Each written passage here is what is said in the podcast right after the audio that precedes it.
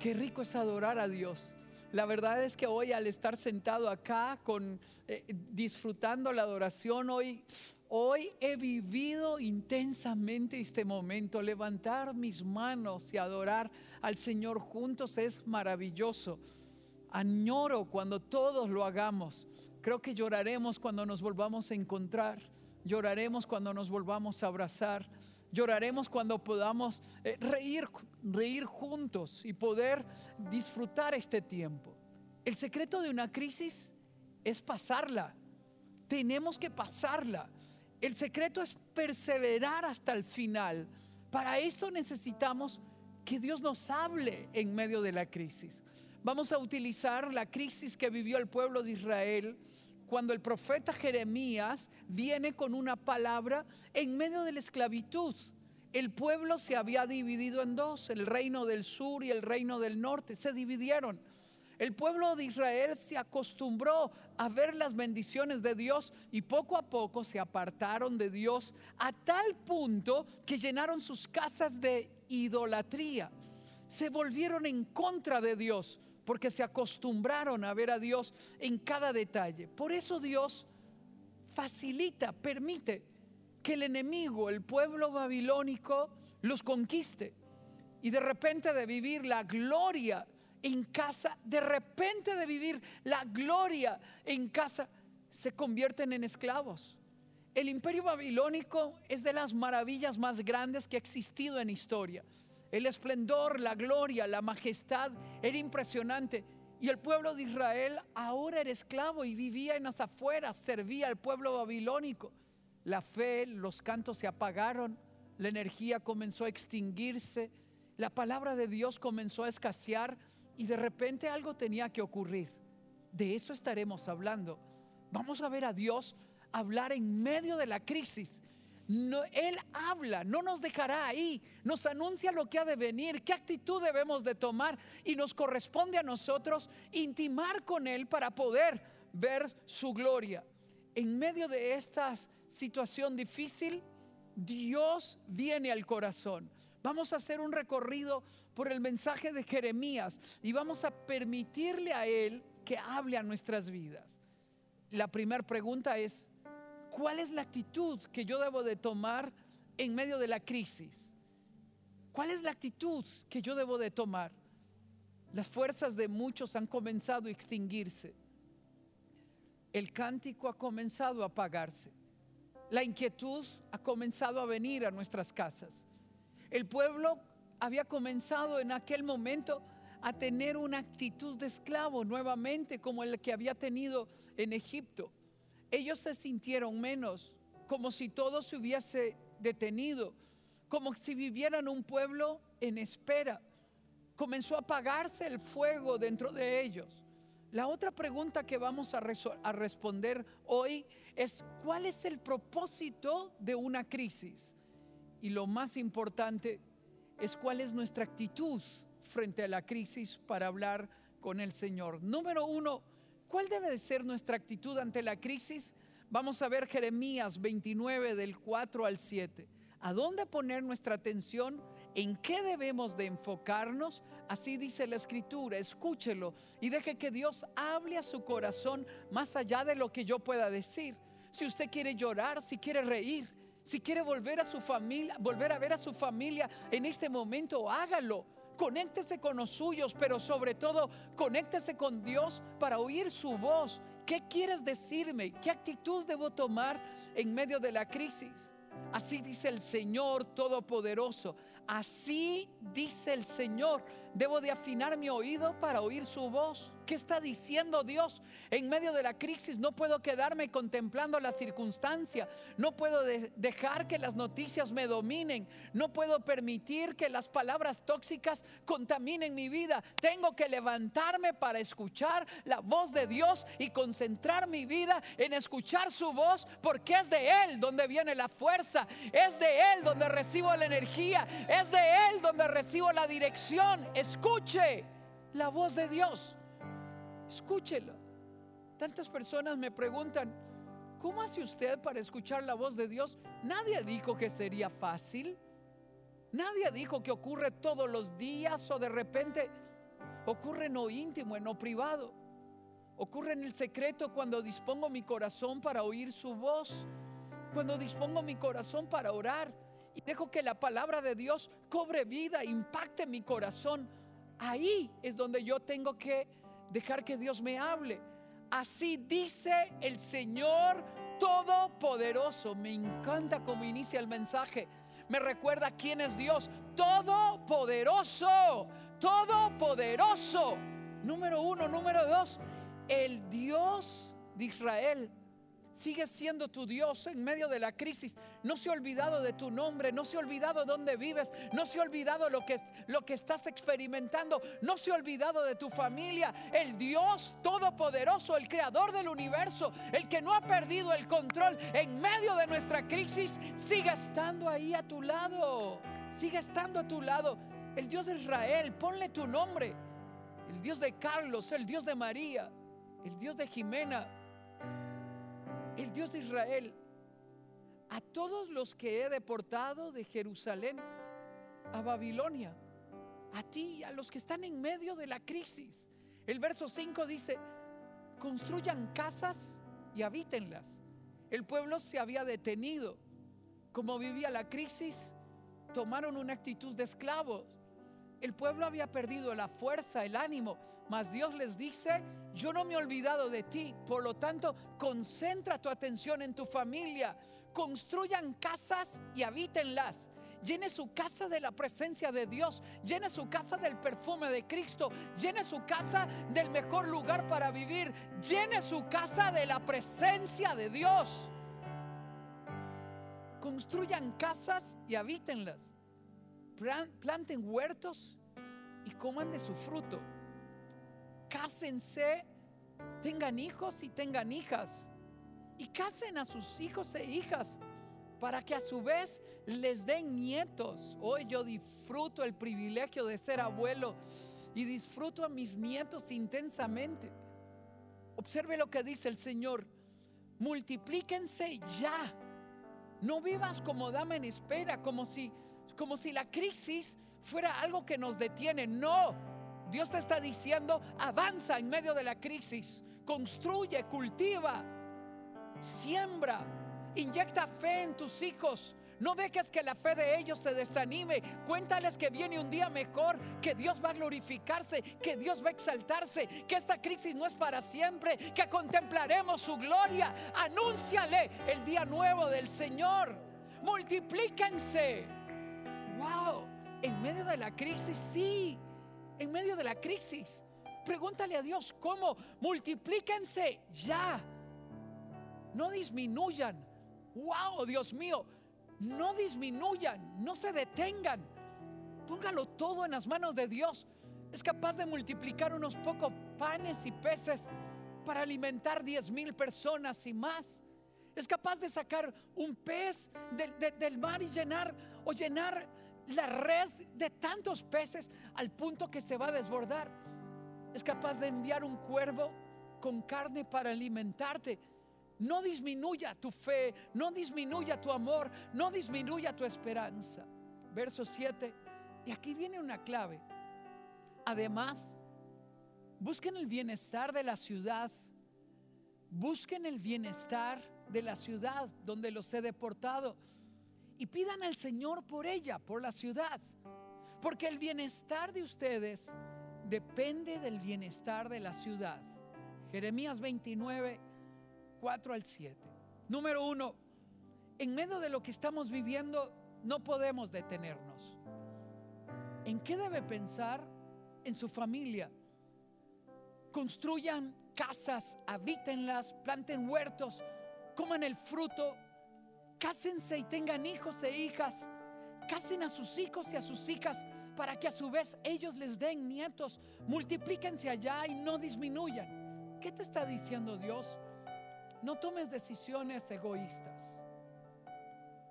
Ahora, en medio de la crisis, piensa en tu familia. Ponle en prioridad. Lo que nos está diciendo Dios, vuelve tus ojos a casa. Vuelve tu corazón a casa. Edifica a tus hijos y a tus hijas. Toma tiempo para decirles que vienen días mejores, que esto se va a acabar, que contemplaremos la gloria de Dios. Toma tiempo para decirles que hay esperanza. Cada decisión que tomes, no pienses solo en ti. Piensa en dónde dejarás a tus hijos luego de la crisis. ¿Cómo saldremos?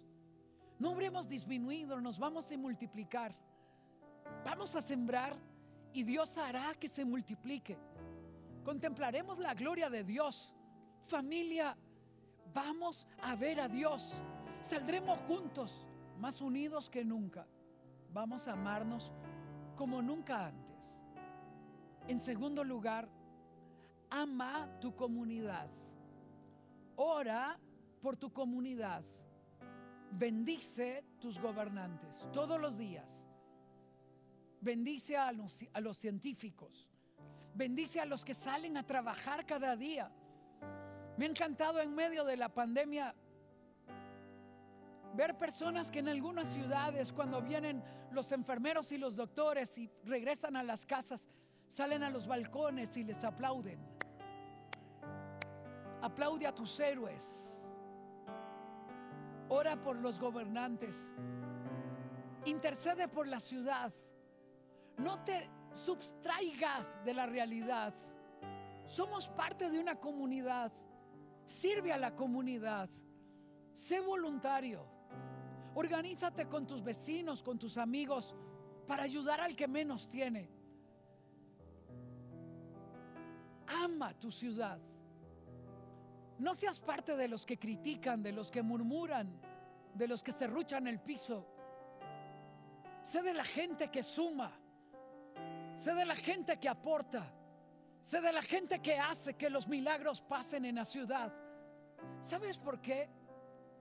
Porque cuando a la ciudad le va bien, a ti te va bien. Cuando a nuestro gobierno le va bien, a ti te va bien. Cuando a nuestros científicos le va bien, a todos nos va bien. Tenemos que entender, en medio de la crisis, hay que involucrarse en la ciudad y ser parte de la respuesta. No esperes que el gobierno te resuelva las cosas. Sé tú un constructor de soluciones para otros en la ciudad. Sé tú uno que ayuda al que necesita. Sé tú uno que extiende la mano. Comparte lo que tienes. La solución de cualquier crisis no puede depender de alguien más. Lo que Dios está diciendo es, cuando tú bendices la ciudad, bendices tu casa y bendices tu vida. Venga conmigo ahora a Jeremías 29:11. Punto número 2. Porque yo sé muy bien los planes que tengo para ustedes Nota bien, porque yo sé muy bien, Dios no está improvisando, no estamos aquí porque algo se le salió de las manos a Dios. No, no, no, no, escúchalo, porque yo sé muy bien los planes que tengo para ustedes, afirma el Señor. Subráyelo, métalo en su corazón. Levante los ojos al cielo y dígalo Gracias porque tú conoces todo y tienes planes en medio de esto que no comprendo, que no sé cuánto dura, que no sé cómo saldré. Pero yo sé que aunque yo no sepa, tú sí sabes.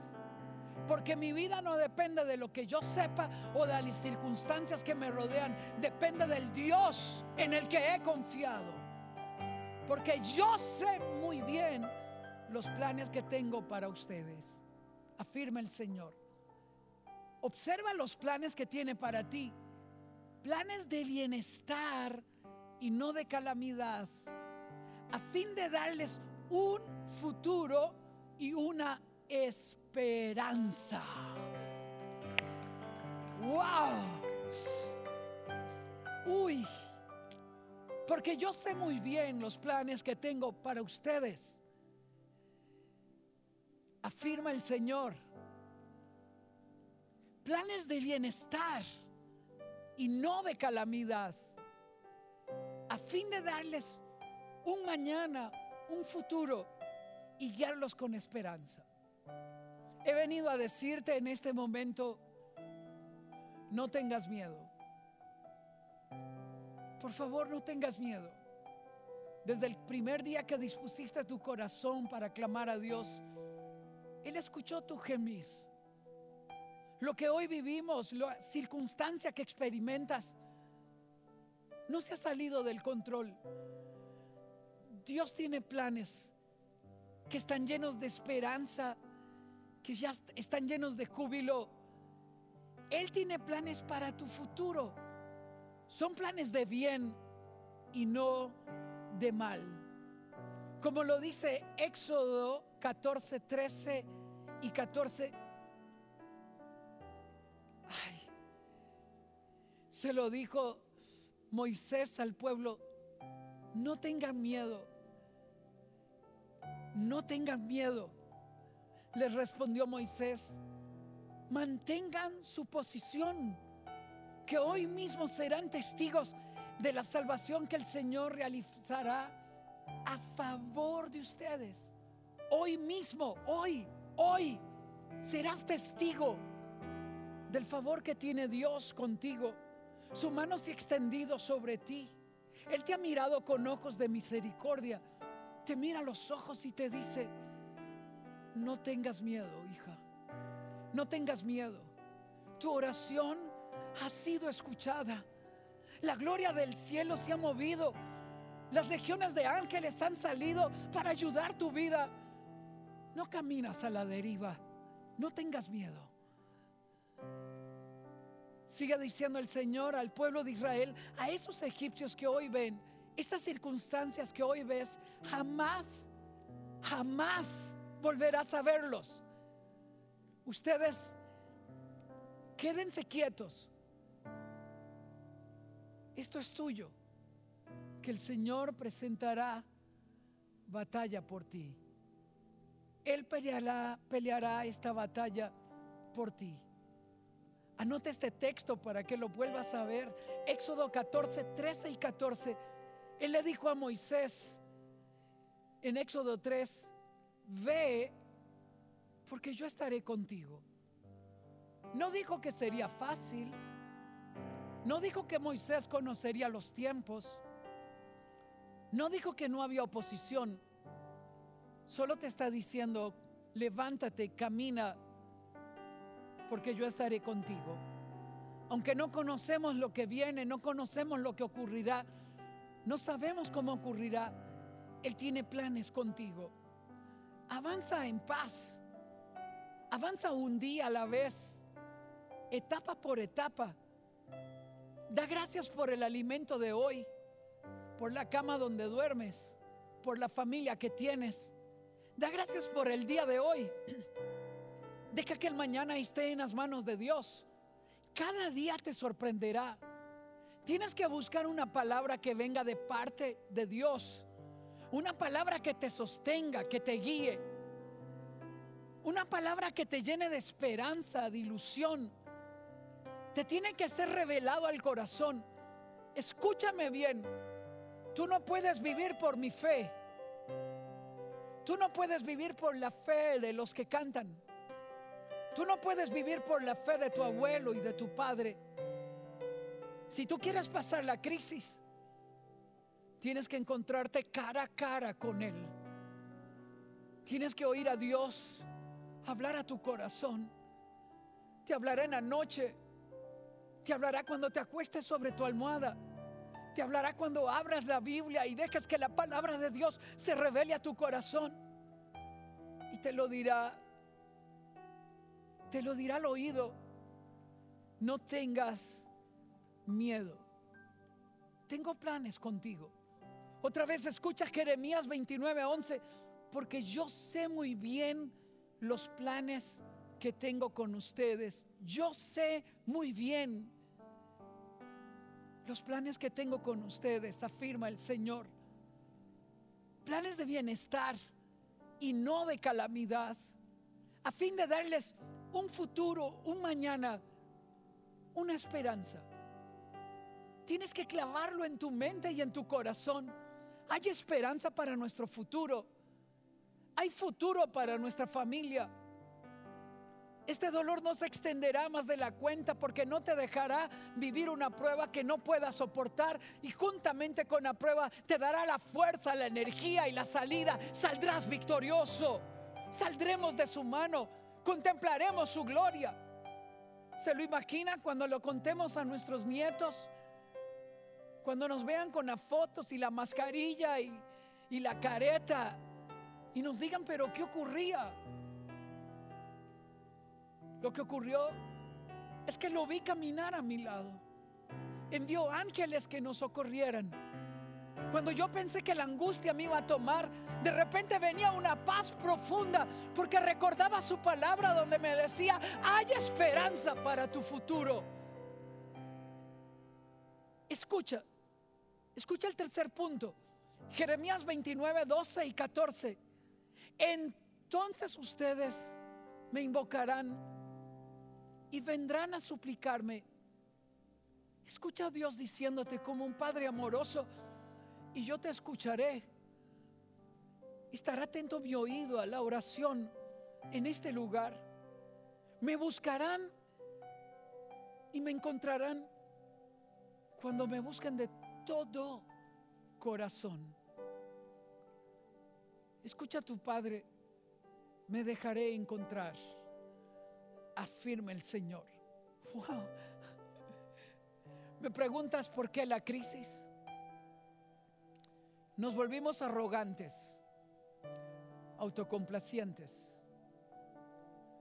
Nos volvimos lujuriosos. Nos divorciamos, nos lastimamos, nos herimos, nos ofendimos. Nos volvimos a las adicciones. Y en lugar de desecharnos, Matamos a los niños que todavía no han nacido. Defiguramos la institución del matrimonio. Vendimos nuestra conciencia por unos dólares más. ¿Sabes qué hace una crisis? Ponerte de rodillas. Porque no tienes respuestas. ¿Sabes qué hace una crisis? Te permite llorar y encontrarte a Dios y levantamos las manos y decimos, Señor, aquí estoy. Te necesito. Suplícale. Métete al cuarto y suplícale. Llora en su presencia y dile, no sé cómo hacer. No sé qué sigue.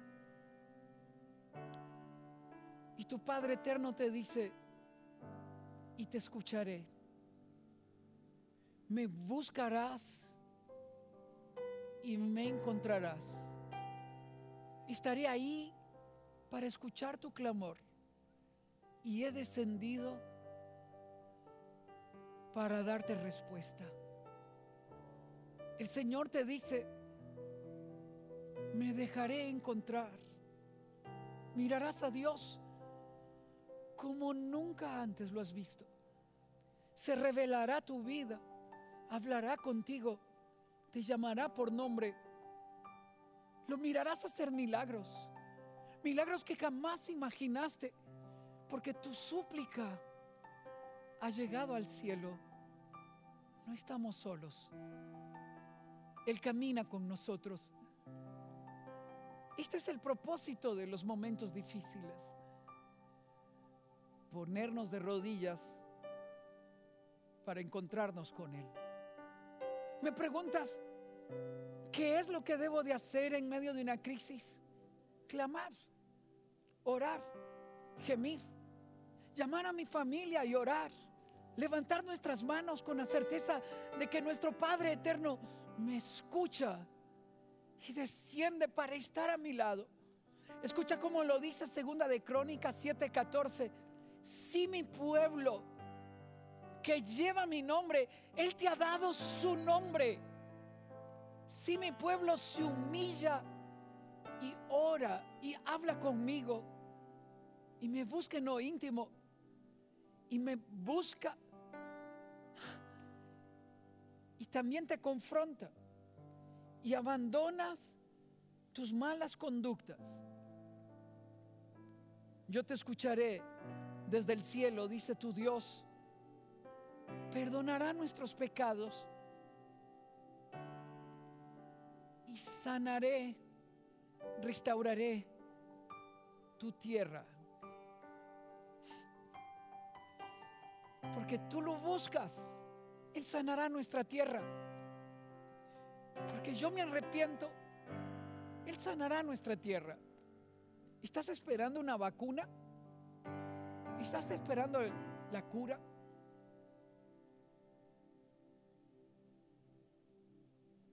La respuesta la tiene Él. Cuando yo lo busque de rodillas y le pida perdón. Cuando vuelva a llorar en su presencia y le diga, Señor, te extraño. Y Él me diga, yo también te extraño, hijo. Observa cómo dice Jeremías 31, 17, es tuyo. Hay esperanza para tu futuro. Hay esperanza para tu futuro, dice el Señor. Hay esperanza para tu futuro. Él nos pondrá de pie. Contemplaremos su gloria. A veces nos preguntamos, ¿cuándo entenderé lo que pasa? ¿Por qué pasa esto? Escucha la respuesta. Jeremías 30, 24, es tuyo. La ardiente ira del Señor no pasará hasta que haya realizado del todo los propósitos de su corazón. Escúchalo. Todo esto lo comprenderán ustedes al final de los tiempos, no ahora. Hoy caminamos por fe. Hoy no vemos claro. La pregunta que surge es, ¿quiénes llegarán al final de los tiempos? Los que cayeron de rodillas, los que escucharon su voz, los que pidieron perdón. Todos los días le digo, perdón Señor, hemos pecado contra el cielo y contra ti. Hemos matado millones de niños. Perdónanos, Señor, perdónanos. La sangre de los inocentes ha clamado. Su gemir ha llegado al cielo. Perdónanos, Dios, perdónanos. Nos hemos vendido por unos dólares más. Nos hemos hecho lujuriosos. Hemos levantado ídolos en lugar de adorarte. Perdóname, Señor.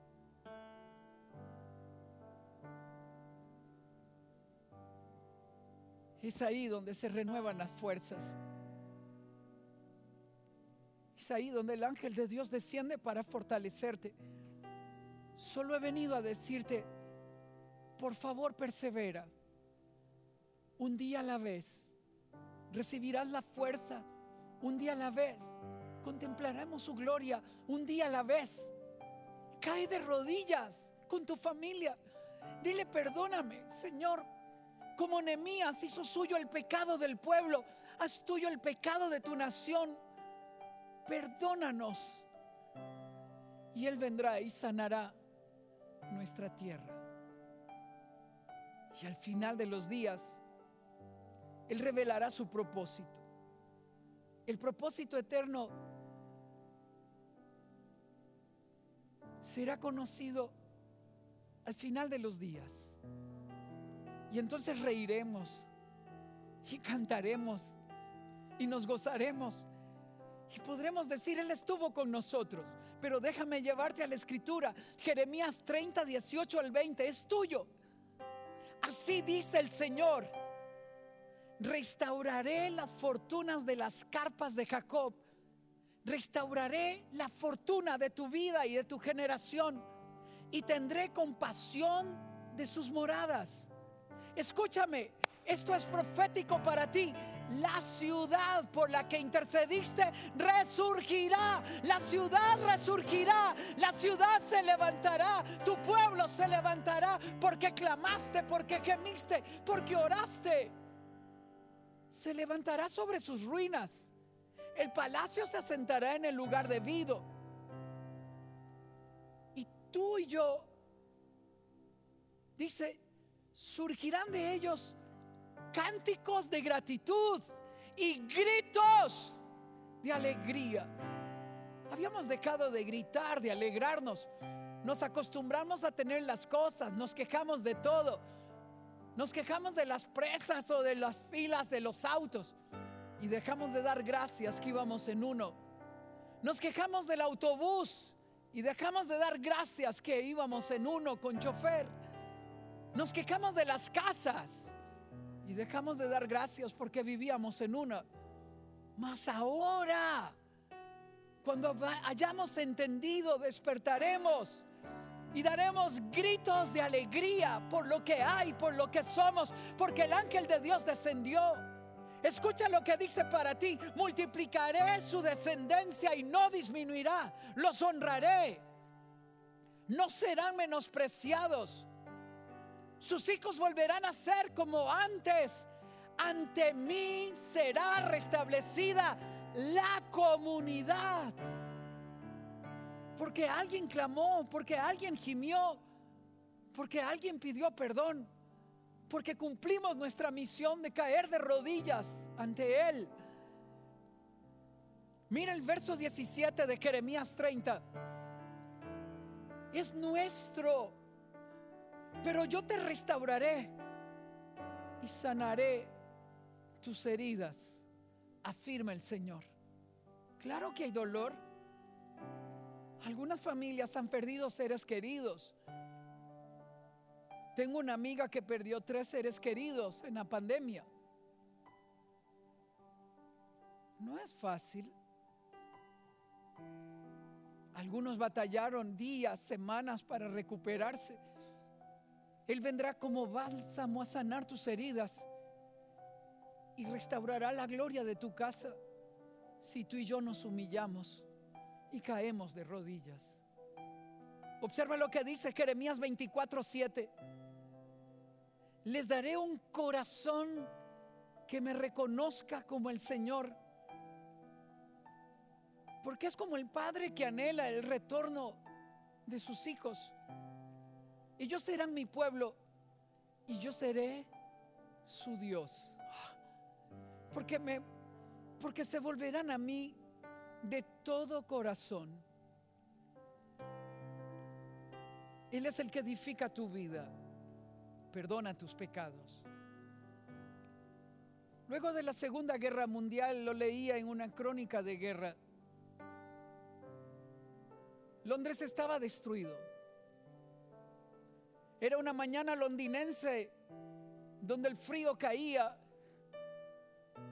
Los niños huérfanos deambulaban por la calle. Los pocos carros de guerra circulaban. La nariz del niño huérfano que deambulaba por la calle, pegado a la vitrina de la panadería, miraban los buñuelos salir del horno. Y me imagino que en secreto dijo, ¿podría comer uno? De repente un soldado se baja de su jeep, entra a la panadería, compra dos bolsas de buñuelos y cuando sale, observa al niño en la ventana. Y movido a misericordia, se inclina abajo y le obseca una bolsa. El soldado da media vuelta y se va. Pero antes de subir a su auto, siente que alguien le tira el pantalón. Y es el niño. Y lo escucha decir unas palabras que quedaron registradas en esta crónica. ¿Es usted Dios? Es hermoso ver a Dios descender a través de un hermano, de un vecino, en los tiempos de crisis. mirarás a Dios descender como nunca antes. Te lo repito. Jeremías 29, 11. Porque yo sé muy bien los planes que tengo para ustedes, afirma el Señor. Planes de bienestar y no de calamidad, a fin de darles un futuro y una esperanza. Dios ha venido a la orilla de la ventana porque ha escuchado tu clamor en secreto. Dios ha descendido para bendecir tu vida. Ahora bien, dice Romanos 8:28, sabemos que Dios dispone todas las cosas para el bien de quienes le aman, para ti. Todas las cosas. No hay nada improvisto. No hay nada que se esté improvisando. Déjame terminar con el Salmo 139, verso 16. Me viste antes de que naciera. Cada día de mi vida estaba registrado en tu libro. Cada momento fue diseñado antes que un solo día pasara. No está improvisando nada Dios. Cuando usted y yo vivimos una crisis, lo único que Él anhela es encontrarse con nosotros en intimidad. Cuando nos mira de rodillas y pedimos perdón. Ahí donde estás, adora al Señor con nosotros, alábalo. Ríndete, llora delante de Él, pide perdón por tus pecados, entrégale tu vida a Cristo Jesús, dile perdónanos, haz tuyo el pecado de tu comunidad, ora, intercede, ocupa tu lugar en la comunidad, sirve a los demás, piensa en tus hijos antes de tomar una decisión. Levántalos, edifícalos. Diles, ustedes prosperarán, mirarán la gloria de Dios. Tienen que avanzar. Cases el que se va a casar. Tenga hijos el que va a tener hijos. Dios te respaldará. Adoremos al Señor.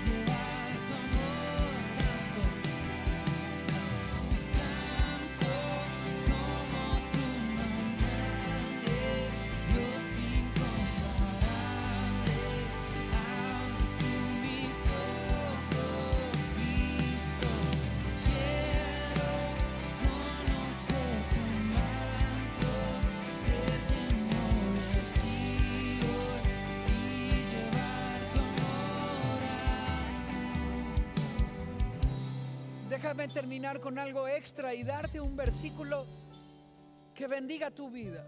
Cuando tú caes de rodillas y te entregas a Él, Él te responde en Isaías 45, 2 y 3, marcharé al frente de ti, allanaré las montañas, haré pedazos las puertas de bronce y cortaré los cerrocos de hierro.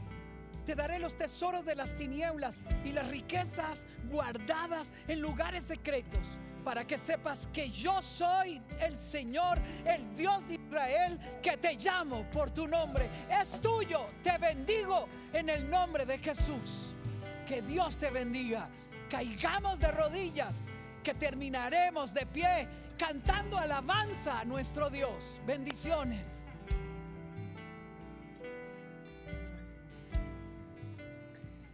Qué prédica, wow. La verdad es que. Te amamos, Señor, porque nos has bendecido demasiado y gracias, don Sixto, por esta bendición.